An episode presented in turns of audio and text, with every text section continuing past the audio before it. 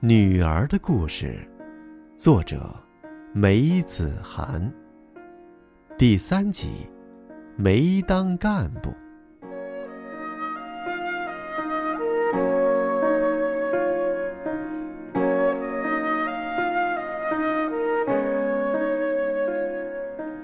梅思凡在中育一班，他没当干部，不是大队长，不是中队长，不是小队长。只是外语课代表，课代表不算干部。我对他讲过，进了中学别立即当干部。他一进小学就立即当了干部，开始是班长，喊起立，上课喊起立，下课再喊起立。后来当绿领巾中队长，后来当红领巾中队长，后来当红领巾大队长。后来改选没有选上，不再当红领巾大队长了，当起中队学习委员。当中队学习委员时已经是五年级。当大队长最神气的事，是星期一主持升旗仪式。下雨不生天晴生，天晴的星期一，梅思凡精神抖擞，他宣布升旗仪式开始，国歌。就响了，他声音响亮，站在我们住的第九宿舍窗口听得清清楚楚。但是我怀疑他又驼背了。他有一个坏习惯，站着坐着都要驼背，当然是有一点驼，不是拼命驼。可是有一点驼已经难看的要死。我总吼他：“哎，又驼了！”他便立即挺起来。可是，一会儿又驼了，我就趁着他驼的时候，猛地往他背上击一巴掌。他说：“哎呦！”后来，他门槛惊了，我刚要击一巴掌，他立即不驼了，笔挺笔挺，我的手只好半途而废。我说：“你看，笔挺笔挺多好看，为什么要驼啊？”他说：“你自己也驼的。”我说：“我什么时候驼的？”我就笔挺笔挺给他看。他说：“你刚才驼的。”我说：“好，大家都不驼。”我们俩就都笔挺笔挺。有的时候走在路上，就这样一会儿猛击一掌，一会儿笔挺笔挺，烦得要命。我说：“你升旗仪式的时候千万不要驼。”他总说：“哦。”但是我看不见，我就把这个任务交给了曹迪民。曹迪民比梅思凡低一个年级，住在我们对面的楼里。因为他爸爸跟我挺哥们儿，所以弄到后来，他跟我也有点挺哥们儿了。我是打电话向曹迪民布置任务的。我说：“曹迪民，交给你一个任务啊，星期一升旗的时候，你看看梅思凡有没有驼背。”他说：“什么？看看梅思凡有没有驼背啊？就是他站在台上的时候，胸有没有挺起来，还是背有一点驼的？”他说：“梅子涵叔叔，我的背也有一点驼的。”我说：“你那不叫驼，那是叫瘫。他太胖了，站着的时候肚子和腰要往一边瘫下去。”梅子涵叔叔，那么我眼睛不大好，看不清楚怎么办？你反正尽能力看，争取看清楚。要是我前面有人挡住，我就踮起脚看。我打电话给他，曹立民，看清楚了吗？梅思凡背驼不驼？他说：“看不见的，他是面对着我们，不是背对着我们。”你真是个笨蛋呐！面对着你，你就看不见了。梅子涵叔叔面对着我是看不见的。没有办法，我就只好。仍旧自己问梅思凡，提醒梅思凡：“今天背驼了吗？背不要驼哟。”他总说：“没有。”哦，但是梅思凡不再当大队长，没有被选上，不是因为成绩不好，不是因为工作不认真，不是因为对自己要求不严格、吊儿郎当，而是因为对同学态度不好。陆老师说。梅思凡对同学态度不大好。陆老师这话是在梅思凡没选上后的一天，在路上遇到梅思凡的妈妈时说的。陆老师这话的意思，以前在学生手册上已经写过，只不过学生手册上不是说态度不大好，而是说希望你今后态度怎么样。曹迪民爸爸提醒了我。曹迪民拿着学生手册回家，往他妈妈手里一递，说：“妈妈。”老师一个缺点也没有写我，转身又对他爸爸说：“爸爸，我没有缺点的。”他妈妈叫起来：“哎呀，要死快了！你上课把头转到后面去，还不是缺点呢？啊，你生气一事时拉别人耳朵，还不是缺点呢？”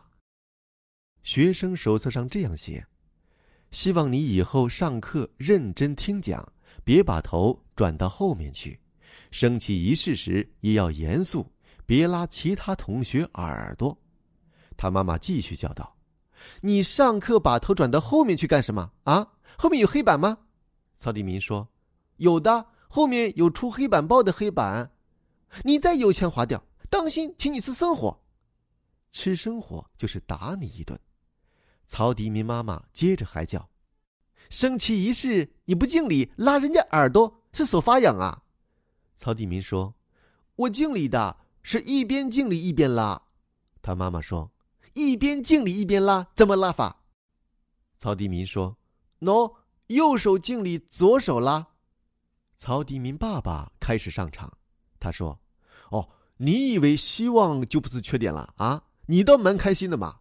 你把我们当港大了。”曹爸爸说：“希望就是说明啊，你以前发生过了，让你以后啊不要再发生，你懂吗？”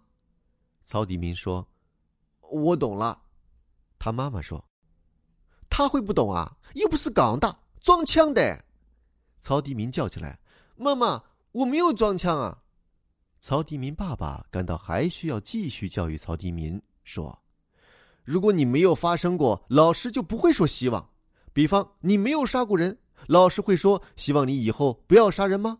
不会说的。”曹迪民说：“爸爸的比方不正确。”杀人是要枪毙的，抓人车把你抓走了，老师没有办法再希望。曹迪民爸爸说：“我是打比方啊。”曹迪民说：“我们老师说打比方要准确，不然要扣分。”曹迪民爸爸说：“我吃你老酸啊！”以上情景都是曹迪民爸爸向我叙述的。我告诉了梅思凡，我同时说：“你也不要以为希望不是缺点。”希望就是缺点，只不过说的婉转点，听上去比较适意，所以呀，你要注意改正，否则人家以后不选你。梅思凡说：“嗯。”但是梅思凡提了一个问题：“爸爸，希望也是缺点，那为什么有的缺点要写希望，有的缺点不写希望，直接写缺点呢？”我说：“这我不大清楚，还要去问你们陆老师，这可能是老师们的习惯。”老师都是这样的，我们以前上小学和中学，老师也是这样写。这一点我没说出来，欲言又止了。我本来想说，这可能因为有的缺点严重些，有的缺点还不严重，严重的就直接写，还不严重的就写希望。但是我没说，我怕说了他会认为他也不严重，就不去改。但是。他的确没有改，结果他没有被选上。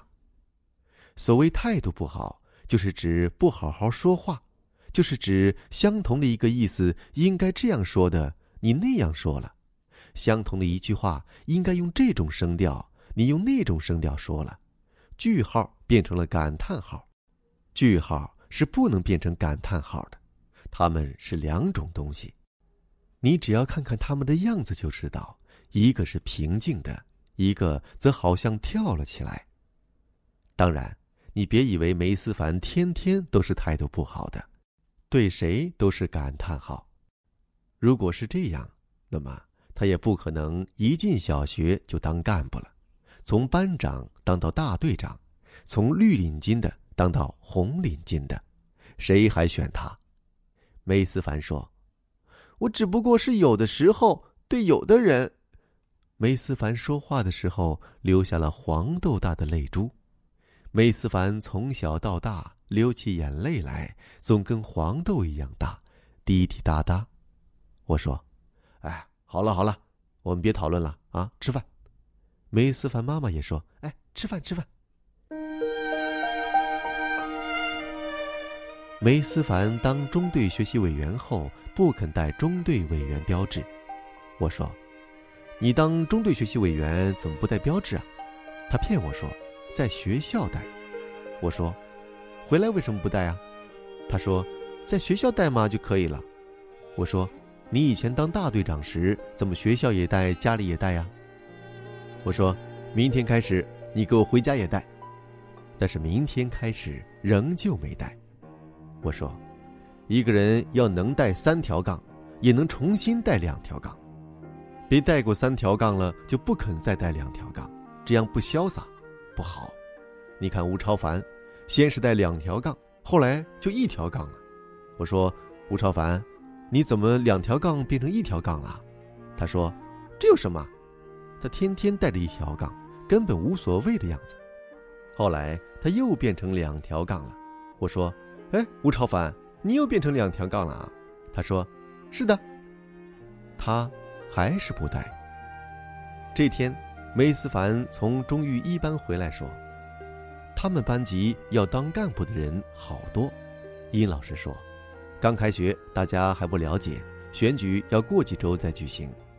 现在要有临时班干部，哪个同学愿意当，就走上讲台来，向大家介绍自己的情况。”表示自己的决心，结果一个个都走上去了，介绍自己的情况，表示自己的决心。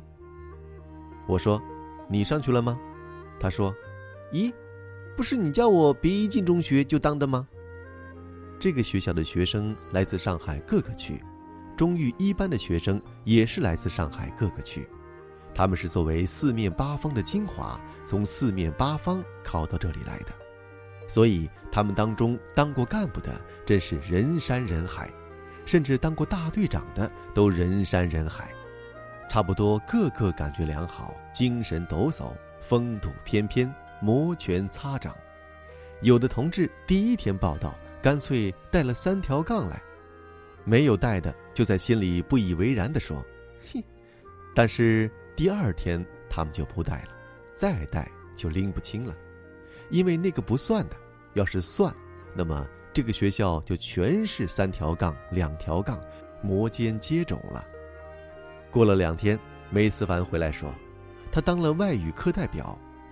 殷老师说，哪个同学愿意当外语课代表，梅思凡就举手，其他同学也纷纷举手，连已经当了干部的有的还要再举手。殷老师说，已经当的就别再举手了。殷老师说：“梅思凡，你就当外语课代表。”梅思凡说：“他本来还想举手当语文课代表，但是怕殷老师说，当了外语课代表了，怎么还要再举手？”我说：“你举了也不会让你当，一个人怎么可以当两个课代表？”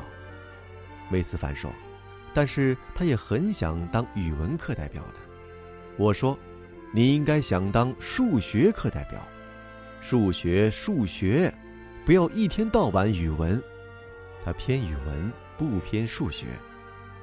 可是如果数学学不好，你将来啊就完蛋。